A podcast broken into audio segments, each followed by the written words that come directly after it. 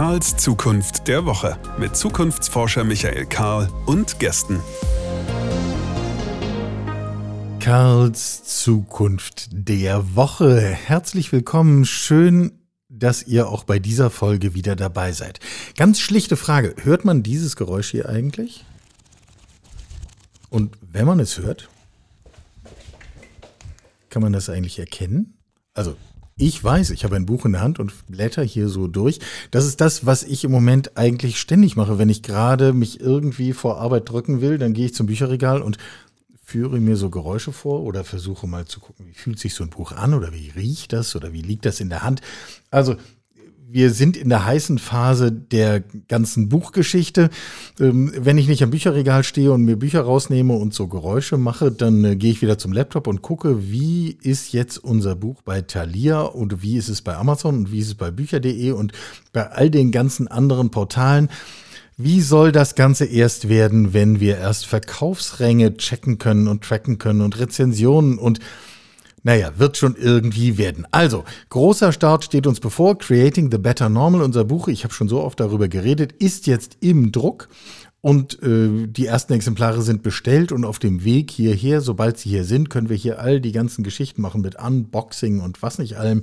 Ich habe gerade heute mit einem der Autoren gesprochen und gesagt, wir müssen übrigens über deine Themen hier im Podcast auch noch reden. Das ist in diesem Fall Harald Fortmann, werden wir in 14 Tagen ausstrahlen. Und naja, alles das, was dazugehört, die Euphorie ist hier nur mühsam unterdrückt gerade.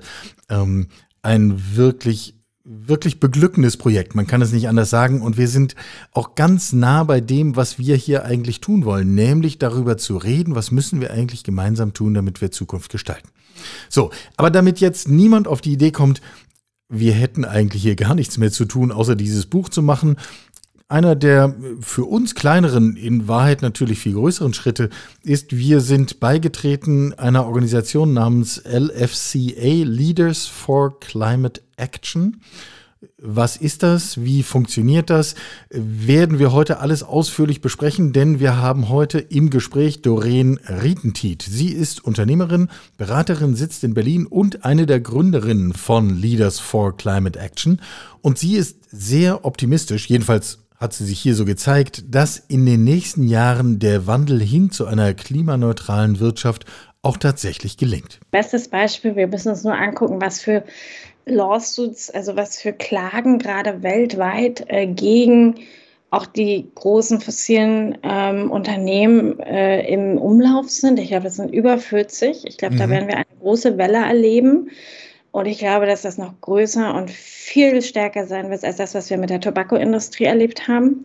Kann man sich ja noch vor ein paar Jahren daran erinnern, wer raucht denn heute noch? Kaum jemand und wenn dann nur draußen. Also da hat sich ja vieles verändert. Mhm. Und ich glaube, mhm. genau das Gleiche, nur noch viel härter, äh, weil die Auswirkungen und die Konsequenzen des Handelns dieser Unternehmen natürlich viel größeren Einfluss auf auch die zukünftigen Generationen haben.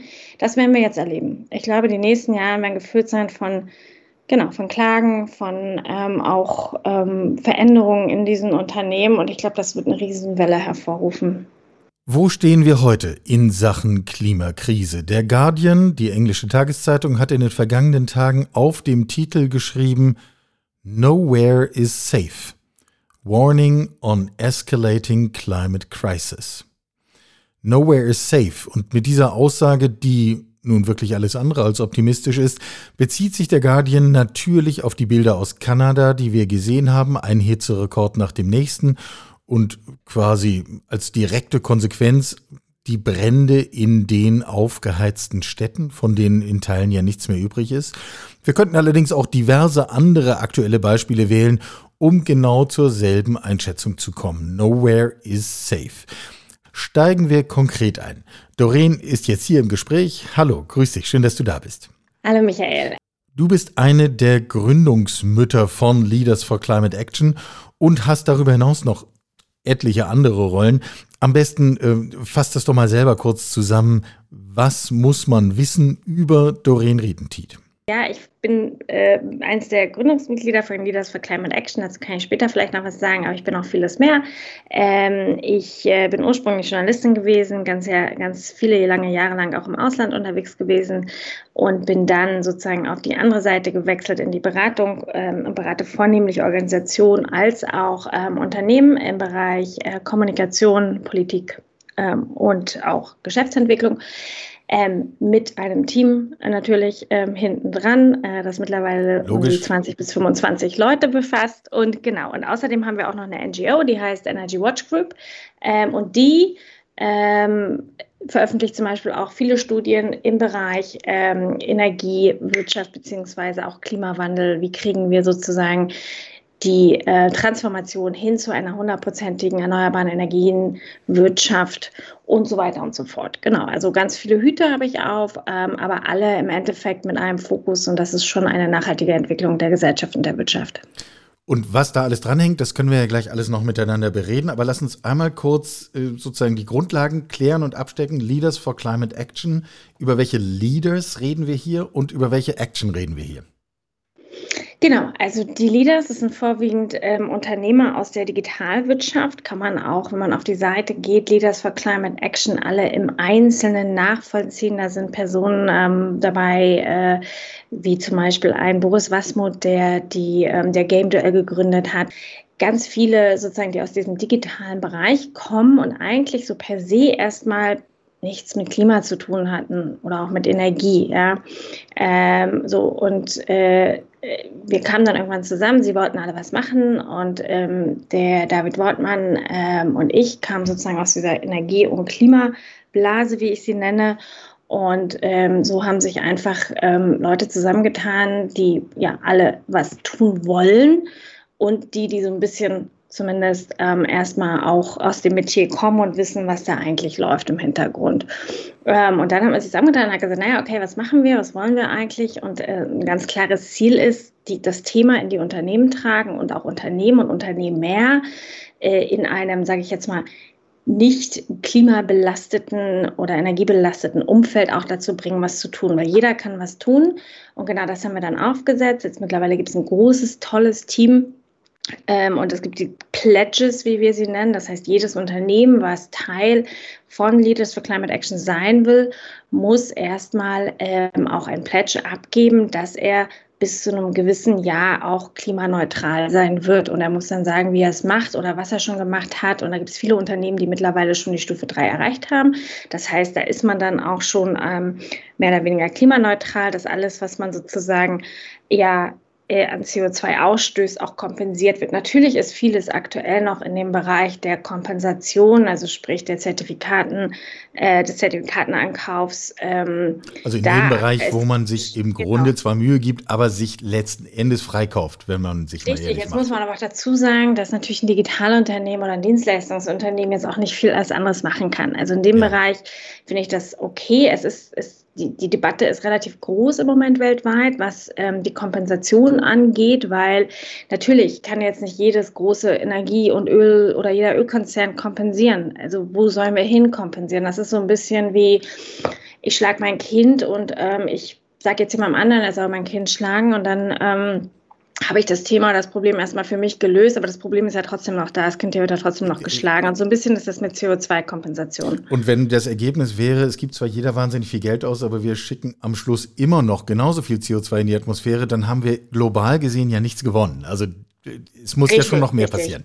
Genau. Also und ähm, auch nochmal zurück zu den Leaders. Also das Thema ist halt überall in der Gesellschaft angekommen, auch in Unternehmen, die, wie gesagt, ja einfach per se erstmal gar nicht so sehr verantwortlich sind jetzt für die, für die massiven Ausstöße wie ein Ölkonzern, Energiekonzern, Stahlwerk und so weiter. Aber auch die können was machen. Und das heißt, da ist eigentlich auch ein ganz starkes Signal in Richtung Politik, ähm, auch in Richtung CO2-Preis zum Beispiel. Der muss einfach höher werden. Solange der so niedrig ist, ähm, gibt es keine Motivation für gerade energieintensive Unternehmen, äh, da in irgendeiner Hinsicht was zu machen, weil es wird immer teurer sein, ähm, eine Produktion umzustellen. Ja? Es wird immer teurer sein, für ein Stahlunternehmen auf grünen Wasserstoff zu setzen, ganz klar. Logisch. Ja.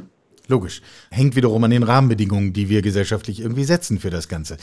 Jetzt, äh, viele von denen, die dieses Leaders for Climate Action auf den Weg gebracht haben, kommen aus den klassischen Start-up-Welten. Wenn ich jetzt mal ein Klischee bemühen darf, die Stimme, die man eigentlich erwartet hätte an der Stelle, wäre zu sagen, oh, dann, wir haben hier ein Thema, Klimakrise, toll, tolle Herausforderung, lasst uns Technologie entwickeln, um im Grunde weitermachen zu können wie bisher, aber mit neuen Technologien sind wir dann in der Lage, dass alles sehr viel schöner und, und, und irgendwie angenehmer ist. Diesen Gedanken finde ich gar nicht bei Leaders for Climate Action. Doch, so langsam ändert sich das auch. Ähm, die Heilemann-Brüders haben gerade auch ein neues Unternehmen gegründet, wo sie zum Beispiel erneuerbare Energienanlagen ähm, finanzieren. Ähm, man redet tatsächlich auch darüber, wie können wir jetzt sozusagen auch in Richtung Transformation hin zu erneuerbaren Energien gehen. Also da gibt es ja auch schon äh, Möglichkeiten. Man muss aber die Schritte einhalten. Ja, ich meine, Unternehmen auch wenn es ein Startup ist, auch wenn es ein ja, Digitalunternehmen ist, auch da gibt es bestimmte Prozesse und ähm, wenn es noch nicht mal ein Stahlunternehmen, die sich seit zehn Jahren mit dem Thema beschäftigen, geschafft hat, auf grünen Wasserstoff umzustellen, ja. Ich meine, es ist so ein Startup, was es seit ein paar Jahren gibt, was sich aber sozusagen schon mal per se mit dem Thema Klimawandel beschäftigt hat, natürlich noch ein bisschen weiter davon entfernt zu sagen, so, ich ähm, finanziere jetzt eine PPA-Anlage äh, und darüber beziehe ich meinen Strom. Das wird alles kommen, das ist ein Prozess. Wir brauchen nur mal in Richtung USA gucken, die ja immer so ein paar Jahre voraus sind. Ja, Google, ähm, Facebook, die haben alle ihre PPA-Anlagen, das nennt sich Power for Purchase ähm, Agreement. Ähm, Anlagen, das heißt, man baut eine Solaranlage oder finanziert die, muss die nicht selber besitzen und man bezieht dann sozusagen dann den Strom daraus, ja, und der ist dann auch erneuerbar und der ist dann auch nachhaltig und nur so kommen die dann halt auch mit ihren ähm, Zielen daher, dass sie sagen, okay, der gesamte Strom, den wir verbrauchen, ist halt erneuerbar, ja, so das wird auch in Deutschland über kurz, über lang zunehmen. Ja, wir brauchen auch nochmal in Richtung ähm, Ausbau gucken. Ich meine, gut, wir haben jetzt die, die Bundestagswahl, da überschlagen sich gerade die Parteien äh, mit der Forderung nach Ausbau von Erneuerbaren, obwohl man ganz klar auch sagen muss, dass die CDU und SPD das jahrelang echt blockiert haben. Ja, da ist nichts passiert, da muss man sich die Kurve nur zuletzt angucken. Gestern Netz, äh, in, zuletzt gestern in Nordrhein-Westfalen, wo so große Abstandsregeln für Windkraftanlagen beschlossen wurden, dass dieses Thema in Nordrhein-Westfalen erstmal stillgelegt ist. Gut, das ist Herr Laschet, der ja mit seinem Klimaprogramm ähm, sowieso ein bisschen lasch daherkommt, muss ich äh, dazu sagen. Äh, muss man sich im Detail äh, mal genau angucken. Da ist, also es ist etwas enttäuschend. Ähm, und so werden wir die Ziele der Klimaneutralität nie erreichen. Ja, wir reden einerseits reden wir alle vom grünen, wie gesagt, Wasserstoff.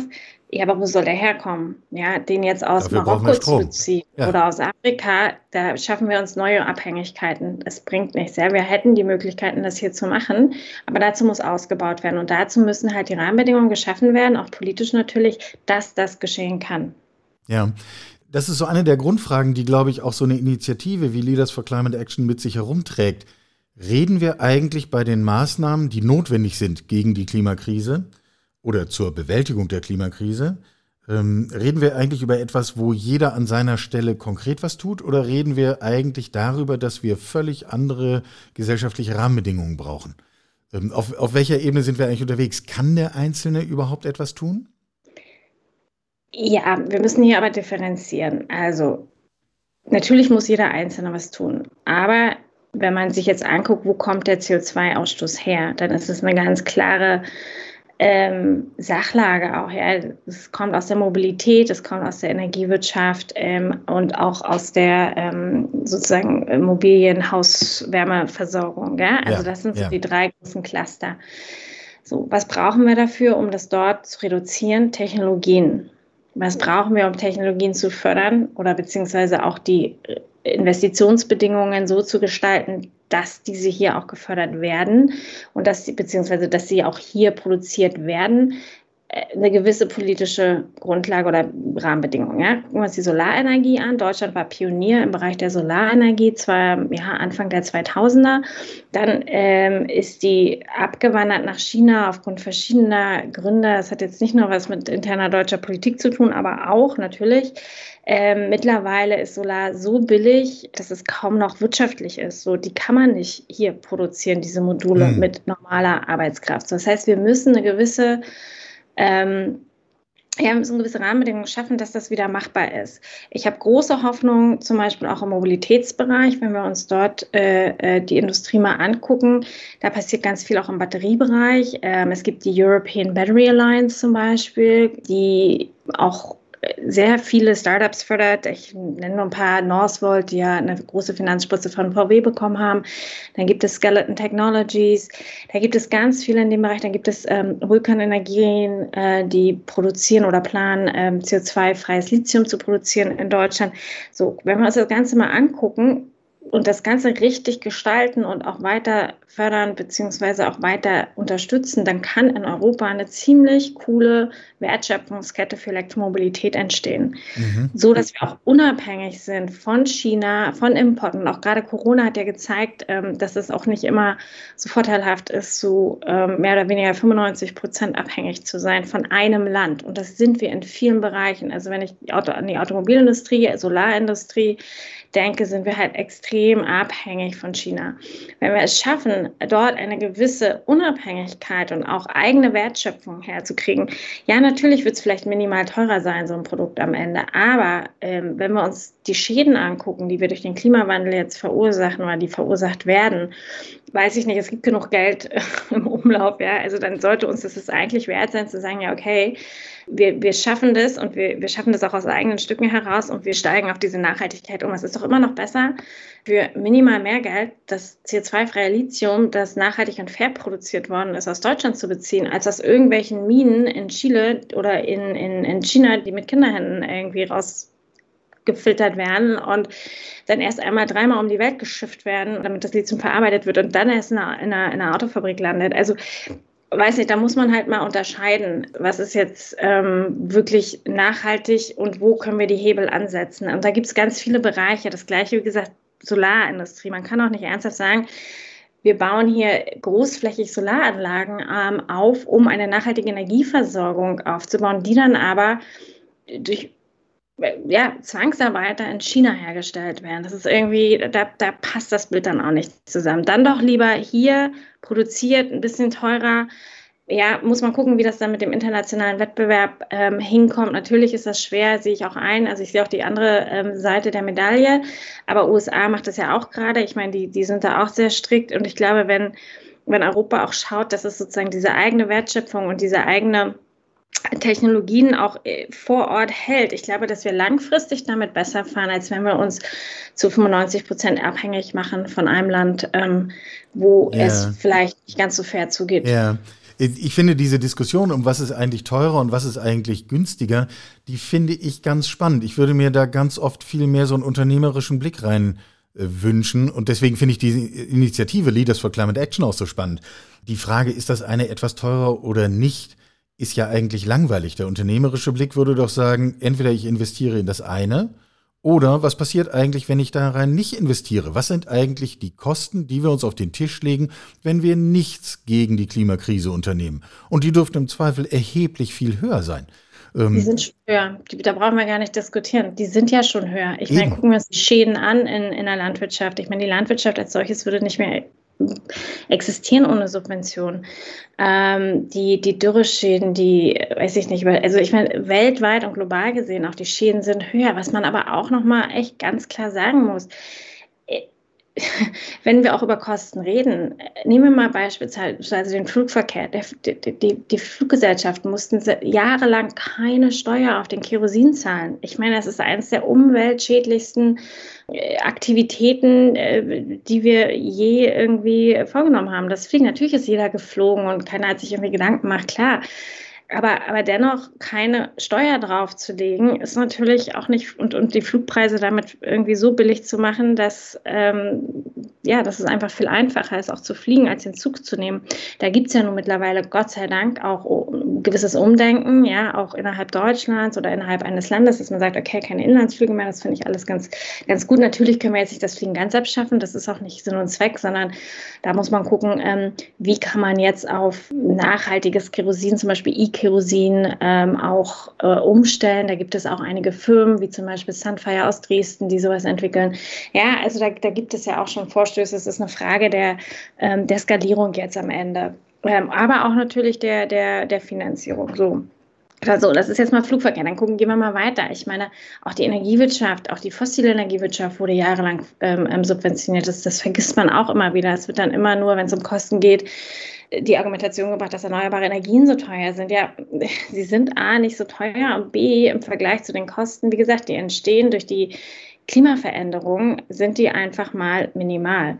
Wir erleben das jetzt. Ich meine, dieses Hoch und runter mit den Temperaturen allein in Deutschland, das ist Klimawandel. Ja, also Natürlich. ganz klar, auch in, in, Kanada, da müssen wir nicht drüber reden. Und genau, die, Sie haben, glaube ich, auch die Frage gestellt, wo kann man noch hin? Und das ist halt genau aus dieser Perspektive ist auch so ein bisschen Leaders for Climate Action entstanden. Das sind nämlich alles auch Leute im Alter, die haben Kinder und alle machen sich Gedanken, ja, was passiert denn eigentlich in ein paar Jahren? Und, und, und auch mit meinen Kindern, haben die denn überhaupt noch irgendwie eine, eine einigermaßen heile Welt zum Leben? Ja, ähm, und wo, wo, wo sollen die eigentlich leben? Ja, ich meine, Deutschland ist ja noch relativ gut aufgestellt. Aber das sind so die Fragen, die jetzt so unsere Generation auch natürlich äh, bewegen. Und genau, und aus diesem Hintergrund heraus auch gibt es halt mehr und mehr Leute auch in, in vielen Unternehmen, die sagen, nee, ich will was machen und ich, ich, ich, ich, ich mache mir da Gedanken. Und normal ist das nicht. Und was genau können wir tun? Und dann je nachdem natürlich, welche Hebel jemand hat, ähm, wird er in dem Bereich aktiv und deswegen auch nochmal zu, zu der Frage, kann jeder? Ja, natürlich kann jeder was machen. Und äh, das, das Wichtigste, was jeder machen kann, ist wählen. Ja, ich mhm. kann mein Kreuz auf den Wahlzettel geben und genau da treffe ich eine Entscheidung für die Zukunft meiner Kinder. Und Sie haben es erwähnt, NRW hat gerade mal den Windausbau komplett boykottiert äh, mit, mit Abstandsregeln. Weiß ich nicht. Da muss man mal genauer vielleicht sich die Klimaprogramme angucken und ähm, sich nicht von irgendwelchen Fake-Kampagnen leiten lassen und dann mal richtige Entscheidung treffen, wen man wählt. Ja. Ist das eigentlich, empfindest du das als eine neue Rolle für, für Gründer, für junge Unternehmer von auf Wachstum ausgerichteten Unternehmen? Ist das eine neue Rolle, auch gesellschaftlich Verantwortung zu übernehmen mit einer solchen Initiative? Oder ist das eigentlich eine Wiederbelebung eines ganz althergebrachten Prinzips, dass jemand, der wirtschaftlich Verantwortung trägt, auch immer mitdenkt, ich habe damit auch gesellschaftlich eine Rolle und der will ich auch gerecht werden, der will ich mich auch stellen? Nein, ich glaube, also A, glaube ich, es ist, ist, ist ein bisschen was von beiden, aber ich glaube wirklich, das, was ich eingehend gesagt habe, das ist eine Generation, die sich tatsächlich die, die Veränderungen ja spüren und sehen. Und noch sind sie nicht ganz so dramatisch. Ja, wir sehen doch alle, was für Flüchtlinge rüberkommen aus Afrika. Wir, wir, wir kriegen doch alle selber mit, wie das Klima sich verändert. Also es ist ja jetzt nicht so, dass, dass das jemand nicht mehr mitkriegen könnte. Er muss dazu kein Guardian lesen. Ja, ähm, so und dann ähm, wie gesagt, da machen sich die Leute schon Gedanken, weil ähm, ich glaube, anders als vielleicht Generationen vor uns, kann ich jetzt schwer einschätzen, die vielleicht tatsächlich sich nur Gedanken darum gemacht haben, wie viel ja, Umsatz das Unternehmen macht oder ähm, ja, wie, wie hoch die Vorstandsgehälter denn noch sein könnten und wie man vielleicht von der Öffentlichkeit verstecken könnte, dass ja die Öl- und Gasproduktion doch sehr schädlich ist für zukünftige Generationen, machen sich die jetzige Generation vielleicht doch eher mal Gedanken darüber, ähm, was denn kommt, auch für ihre Kinder. Und ich glaube, sie übernehmen einfach Verantwortung. Ich glaube, das ist der Punkt. Es geht gar nicht so sehr darum, ähm, ähm, ja, jetzt irgendwie der Gesellschaft was zurückzugeben. Nein, es geht darum, wir müssen was tun, wir haben es erkannt, wir müssen Verantwortung übernehmen und wir müssen so viele wie möglich ähm, dazu motivieren, auch sozusagen diese Verantwortung mit zu übernehmen, weil alleine schafft man das natürlich nicht. Je mehr Leute an Bord sind, umso einfacher wird auch der Hebel und wird auch natürlich der Druck, weil ähm, auf wen üben wir denn Druck auf? Natürlich auf ähm, herkömmliche fossile Geschäftsmodelle. Ich meine, man muss sich nur die Exxon-Story angucken, was da passiert ist mit diesem jungen Venture, was da reingegangen ist und so einen Druck auf, ausgeübt hat, dass ähm, die jetzt doch klimaneutral werden müssen, auch wenn sie es nicht wollten. Also das ist so ein Fall, gerne mal durchlesen. Ähm, bestes Beispiel, wir müssen uns nur angucken, was für Lawsuits, also was für Klagen gerade weltweit äh, gegen auch die großen fossilen ähm, Unternehmen äh, im Umlauf sind. Ich glaube, das sind über 40. Ich glaube, mhm. da werden wir eine große Welle erleben. Und ich glaube, dass das noch größer und viel stärker sein wird als das, was wir mit der Tobacco-Industrie erlebt haben. Kann man sich ja noch vor ein paar Jahren daran erinnern, wer raucht denn heute noch? Kaum jemand und wenn dann nur draußen. Also da hat sich ja vieles verändert. Mhm. Und ich glaube, mhm. genau das Gleiche, nur noch viel härter weil die Auswirkungen und die Konsequenzen des Handelns dieser Unternehmen natürlich viel größeren Einfluss auf auch die zukünftigen Generationen haben. Das werden wir jetzt erleben. Ich glaube, die nächsten Jahre werden gefüllt sein von Genau, von Klagen, von ähm, auch ähm, Veränderungen in diesen Unternehmen. Und ich glaube, das wird eine Riesenwelle hervorrufen. Ist eigentlich diese Idee von Wachstum, die ist ja sozusagen dem Start-up innewohnend. Das geht ja bis hin zum Namen Start-up. Das fängt klein an und wird dann groß. Ist das eigentlich in diesem Kontext noch ein sinnvolles Leitmotiv?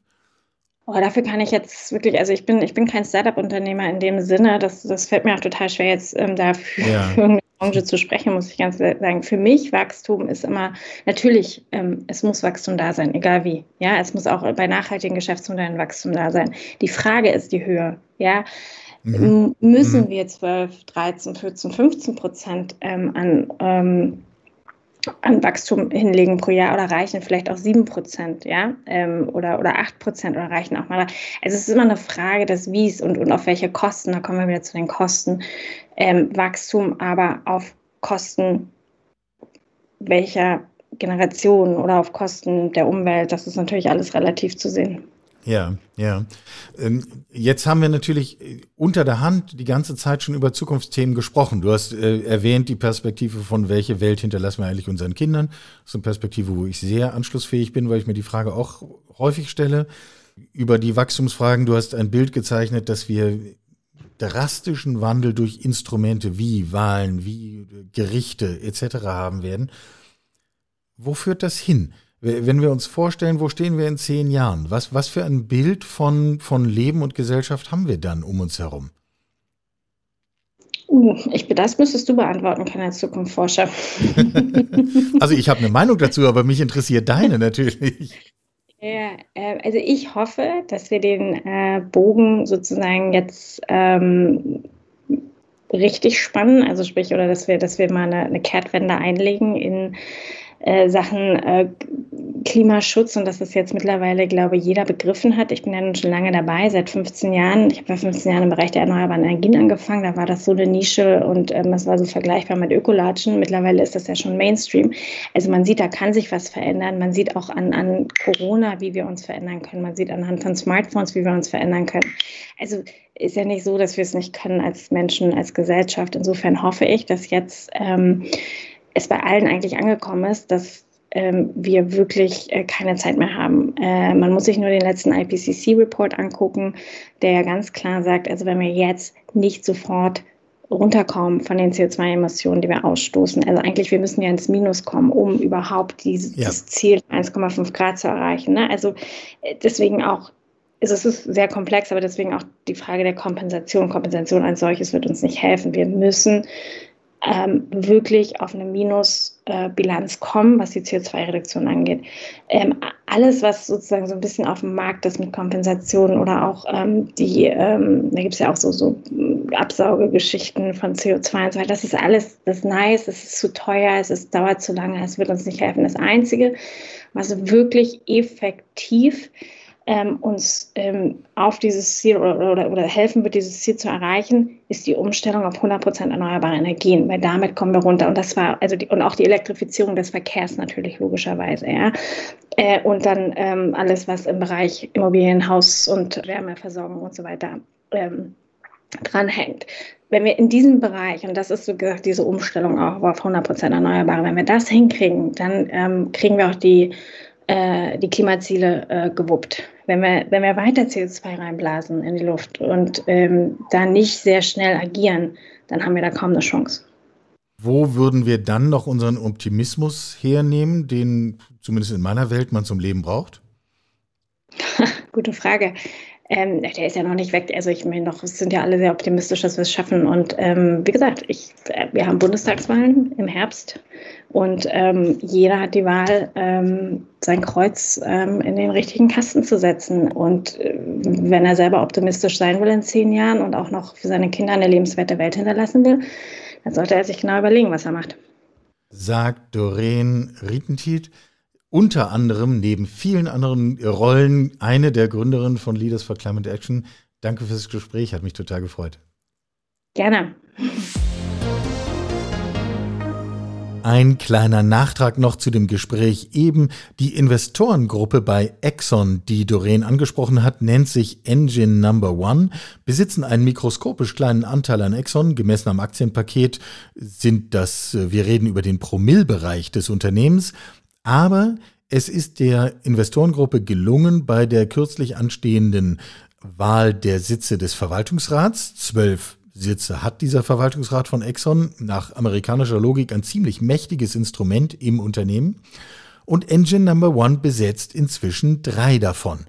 Und das wird mutmaßlich zu einem Wandel in diesem Unternehmen führen. Man wird dazu sagen müssen, Exxon zählt selbst im Vergleich der Unternehmen, der großen Unternehmen der fossilen Industrie zu denen, die wirklich nichts an Aktivität bislang gezeigt haben äh, in Sachen klimaneutrale, klimagerechtere, klimaaufmerksamere Entwicklung. Exxon veröffentlicht bislang nicht mal eine CO2-Bilanz und lässt öffentlich wissen, dass sie das auch für völligen Unsinn halten. Das dürfte eine Position sein, die sich dann nicht mehr lange durchhalten lässt. Und das ist genau der Punkt, den Doreen hier eben gemacht hat. Hier entstehen Instrumente, wirtschaftliche Instrumente wir denken an andere Beispiele. Shell, die gerade in Den Haag dazu verurteilt worden sind, ihren CO2-Ausstoß im Vergleich zu 2019 bis 2030 um 45 Prozent zu reduzieren. Und das ist, wenn man sich ein Unternehmen wie Shell anschaut, natürlich nichts, was irgendwie über Kompensation möglich wäre. Wissen die selber schon, wie das geht? Nein, aber genau so funktioniert die Innovation. Nord Stream 2 hat neue Klagen, äh, also das Projekt Nord Stream 2, diese Gaspipeline durch die Ostsee, hat neue Klagen gegen die Baugenehmigung am Hals. Hintergrund hier wiederum das Urteil des Bundesverfassungsgerichts, was dem Gesetzgeber aufgibt, zu sagen, die Rechte jüngerer Generationen auf Klimagerechtigkeit müssen stärker gewichtet werden. Also, der Beispiele könnten wir jetzt hier noch eine ganze Reihe aufzählen. Insgesamt scheint mir dieser Komplex in einer Zukunftsperspektive hochrelevant zu sein. Es erinnert mich im positiven Sinne an die Kräfte, die in Transformationsprozessen in Unternehmen freigesetzt werden können. Wer papierlose Prozesse will, der muss eben erst den Drucker wegtun und dann den Mitarbeiterinnen und Mitarbeitern die Freiheit geben, die eigenen Abläufe neu zu organisieren. Dann wird es nahezu papierlos gehen. Wer flexible Arbeit will, der muss eben erst die starren physischen Arbeitsplätze durch andere Formen von, von Arbeitsrahmenbedingungen ersetzen und dann den Teams Freiheit geben, die eigene Arbeit so zu organisieren, wie es heute gerade am besten notwendig ist. Und schon werden wir zu einem Sprung in der Entwicklung der Unternehmenskultur kommen. Wasser findet dann eben seinen neuen Weg. Und genau so sehen wir es auch hier auf dieser Ebene. Innovation entsteht durch einen Wandel der Rahmenbedingungen. Doreen hat darauf hingewiesen, gesellschaftliche, in diesem Fall klimabezogene Innovationen sind notwendig. Wir müssen über die Rahmenbedingungen reden, um eine positive Rolle gerade auch der Wirtschaft für eine klimagerechtere Welt zu reden. Und äh, was spannend an dieser ganzen Angelegenheit ist, ist, dass an dieser Stelle eben Unternehmer und Unternehmerinnen zusammenkommen, die Stimme erheben, um genau das zu fordern. Nicht etwa Widerstand zeigen, nicht etwa die Leidenden geben, sondern mehr Aktivität an genau dieser Stelle einfordern. Das scheint mir doch ein bemerkenswerter und letztlich auch positiver Gedanke zu sein, den wir aus dem heutigen Gespräch mitnehmen können. Wir schließen den Kreis diese Woche. Karls Zukunft der Woche. Diese Ausgabe kommt an ihr Ende. Ich gehe jetzt mal wieder Bücher blättern und muss, glaube ich, dringend auch den Status unseres Buches nochmal auf allen denkbaren Plattformen abfragen. Das Ergebnis davon nächste Woche. Bis dahin, bleibt gesund. Sie hörten Karls Zukunft der Woche, ein Podcast aus dem Karl Institute for Human Future.